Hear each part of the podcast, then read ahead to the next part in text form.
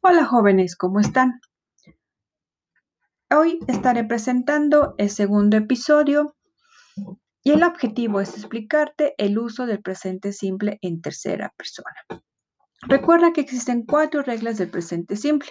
La primera regla se te explicó en el primer episodio. Hoy te explicaré la segunda regla del presente simple en tercera persona y mencionamos que los verbos que terminan en Y se les cambia a latina y se les agrega ES. Por ejemplo, study, he studies. Notify, she notifies. Fly, she flies. Try, he tries.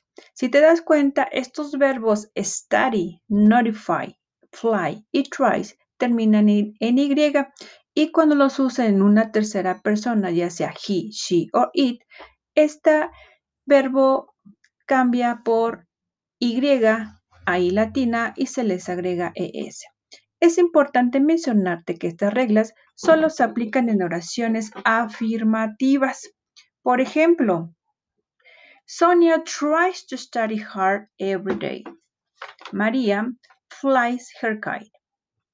Es importante mencionarte que el presente simple tiene una característica muy, muy particular, porque se usa para hablar de rutinas y hábitos.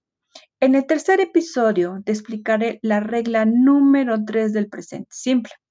Espero que te haya servido esta segunda regla y que la puedas aplicar en alguno de tus escritos. Bye bye.